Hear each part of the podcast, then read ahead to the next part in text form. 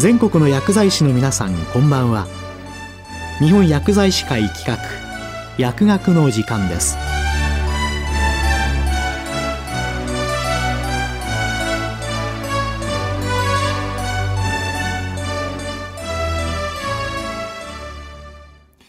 今日は眼頭痛の薬物療法に関するガイドライン2020についてお送りします。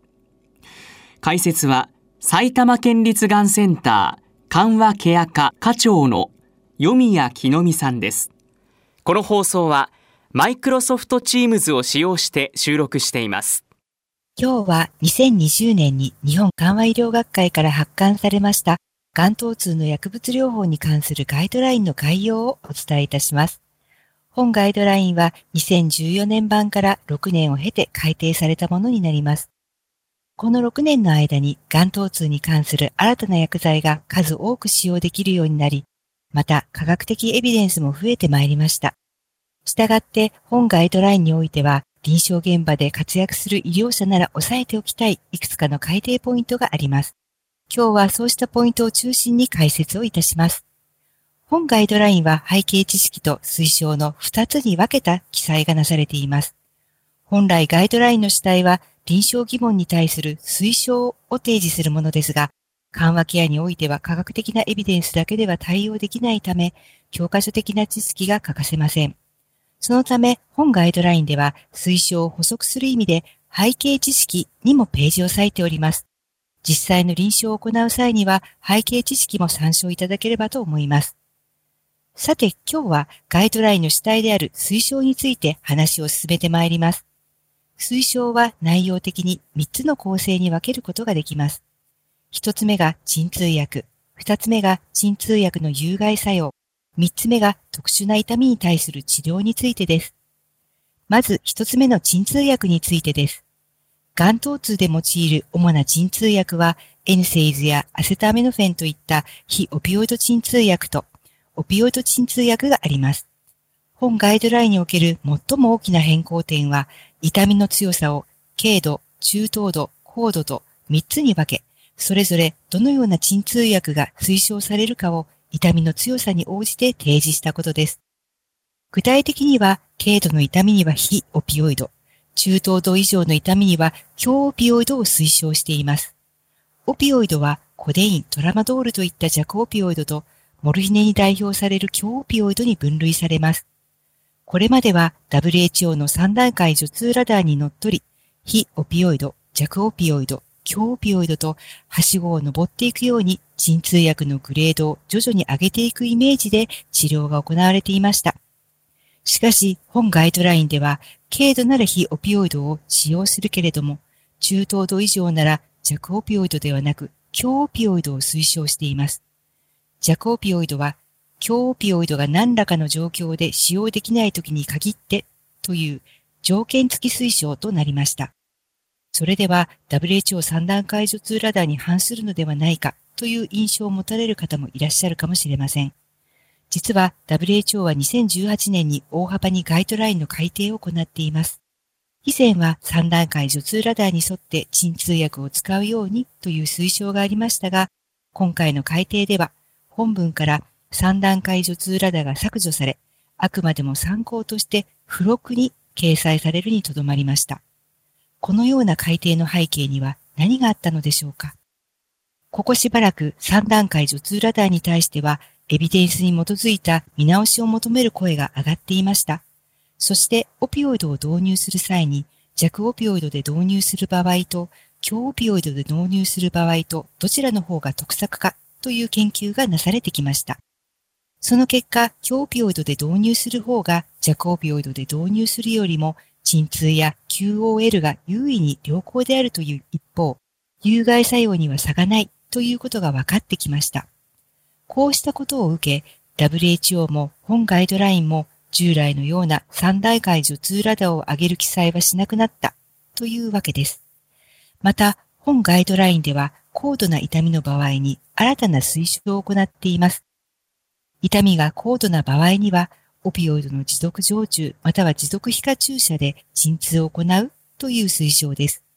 患者さんが高度の痛みで苦しんでいる時に蛍光剤やフェンタニル調布剤で調整するのではなく、定常状態に早く到達し、速いスピードで増量できる持続注射で迅速に疼痛治療をしましょうというメッセージです。激痛で緊急入院してきた患者を蛍光剤や調布剤の増量だけで対応している例はナンセンスということになります。患者が早く退院したいと言っているから注射ではなく蛍光剤で注射していますと言われる医療者がいますが、オピオイドの処方製剤は通常2、3日ごとに増量します。それなら外来でもできます。早く退院したいと患者が言っているなら、なおさらのこと、持続注射でオピオイドの必要量を迅速に見積もり、その後に蛍光剤にした方が早く退院できます。入院するほどの強い痛みであれば、積極的に持続注射を利用すべきでしょう。以上が一つ目の鎮痛薬に関する推奨の概要になります。次に鎮痛薬の有害作用についての推奨です。オピオイドによる便秘、おしん嘔吐、眠気についての推奨が提示されています。便秘に対しては予防的に便秘治療薬を使用することが推奨されており、通常の便秘治療薬で対応ができない場合には、末梢性ミューオピオイド受容体拮抗薬を使用することが推奨されています。この末梢性ミューオピオイド受容体拮抗薬ですが、2017年にナルデメジンが使用できるようになりました。ナルデメジンは日本で開発されたオピオイドによる便秘に特化した便秘治療薬になります。次に、オシンオートについてです。オピオイドによるオシンオートは便秘ほど頻度が高くはなく、よく生徒薬として使用されるドパミン拮抗薬のプロクラルプラジンは薬剤性衰退外路症状や眠気といった QOL を低下させる有害作用があるため、予防投与は推奨されていません。特に2018年の無作為化比較研究 RCT では、オピオイド導入時、プロクラルペラジンまたはプロセボを予防的に投与したところ、オシンオートの頻度に有意差がなく、プロクラルペラジンでは重度の眠気が多かったという結果も報告され、また本ガイドラインの委員の中で生徒薬を予防投与している委員はいませんでした。また、薬剤性衰退外路症状はアカシジアとパーキンソニズムがありますが、これらは QOL を損ねるだけではなく、診断が難しく見落とされやすいということが何よりの難点です。薬剤師の皆さんにお願いしたい大切な役割として、有害作用のモニタリングがありますが、十分注意していただきたいと思います。オピオイド投与後におしん嘔吐が生じた場合には、生徒薬を使用することが推奨され、生徒薬で対応が難しい場合には、オピオイドの変更や投与経路の変更が推奨されています。ここまでオピオイドの有害作用についてお話ししました。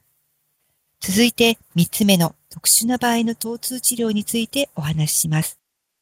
ここは神経障害性疼痛、高度腎機能障害時のオピオイド使用、適切な鎮痛が得られない時の治療などの推奨が提示されています。まず、高度腎障害時のオピオイド使用についてご紹介しましょう。本ガイドラインの元となっているエビデンスは RCT のみを採用しておりますが、腎障害時のオピオイド使用については RCT がないため、観察研究や海外のガイドラインを参照しました。EGFR30 未満の高度腎機能障害では、モルヒネとコデインは避けることが望ましいとされています。最も安全なオピオイドはフェンタニル注射やブプレナルフィン注射となっています。そして注意して使用するオピオイドとして、ヒドロモルフォン、オキシコドン、トラマドールが挙げられています。ただし、オピオイドの導入は外来でなされることが多く、蛍光剤で導入されることがほとんどですので、実際にはヒドロモルフォンやオキシコドンなどを低用量から注意しながら使用することが現実的かと思われます。モルヒネとコデインは肝臓で代謝されて、モルヒネ以上に強い活性を持つ活性代謝物が産生され、腎障害時にはこの活性代謝物の蓄積による有害作用が懸念されます。一方、ヒドロモルフォンやオキシコドンはそうした活性代謝物がほとんどなく、未塩化体も比較的少ないため、腎障害のための有害作用が生じたとしても、投与量を調整することで一般に安全に使用できます。次に適切な鎮痛が得られない時の推奨に参りたいと思います。眼頭痛治療を行っている医療者であれば、この部分の推奨が一番気になるところではないでしょうか。適切な鎮痛が得られないとき、まず検討すべきことは、現在使用している鎮痛薬の増量です。しかし、鎮痛薬を増量しても適切な鎮痛が得られないとき、特に強ピオイドを十分増量しても、眠気などの有害作用ばかりが出て、鎮痛が得られないときがあります。そのような状況を想定して推奨されているのは、強オピオイドに非オピオイドを追加して併用してみること。ただしこれは数日試してみて効果がなければ中止するといった提言もされています。そして強オピオイドに鎮痛補助薬を追加し併用することも推奨されています。さらにオピオイドの変更、すなわちオピオイドスイッチングも推奨されています。オピオイドに鎮痛耐性が生じている場合、オピオイドの種類を変更することで鎮痛が良好になることがあります。また、現在使用しているオピオイドで有害作用が生じている場合には、オピオイドを変更することで有害作用が軽減し、オピオイドを増量できる場合もあります。最後に神経障害性疼痛などでは様々な鎮痛補助薬が推奨されています。特に最近使用できるようになったミロガバリンはプレガバリンと同じカルシウムチャンネルブロッカーですが、より副作用が少ない鎮痛補助薬として、すでにオピオイドを使用しているがん患者さんにおいても有用性が期待されます。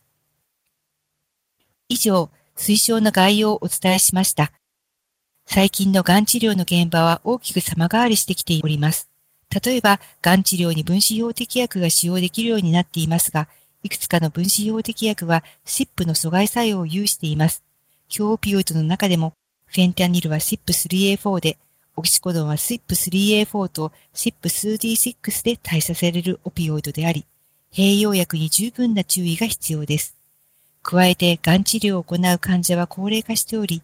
高齢者では複数の併存疾患に対して多くの薬剤を併用していることも多く、オピオイド使用にあたっては相互作用の注意が必要となり、薬剤師の皆さんの役割は大きくなっています。相互作用については背景知識に記載がありますので参考になさってください。最後になりましたが、本来ガイドラインは意思決定支援のサポートをするツールです。個々の患者さんの意向をよく尊重し、患者の満足の得られる鎮痛を目標に、時に難重する眼頭痛に対しては、推奨されているすべての対応を試したか、もう一度確認し、癌の痛みで苦しむ患者を一人でも減らす努力を皆さんと一緒に行っていければと願っております。今日は、眼頭痛の薬物療法に関するガイドライン2020についてお送りしました。解説は、埼玉県立がんセンター緩和ケア科課長の読谷木の美さんでした。この放送は、マイクロソフトチームズを使用して収録しました。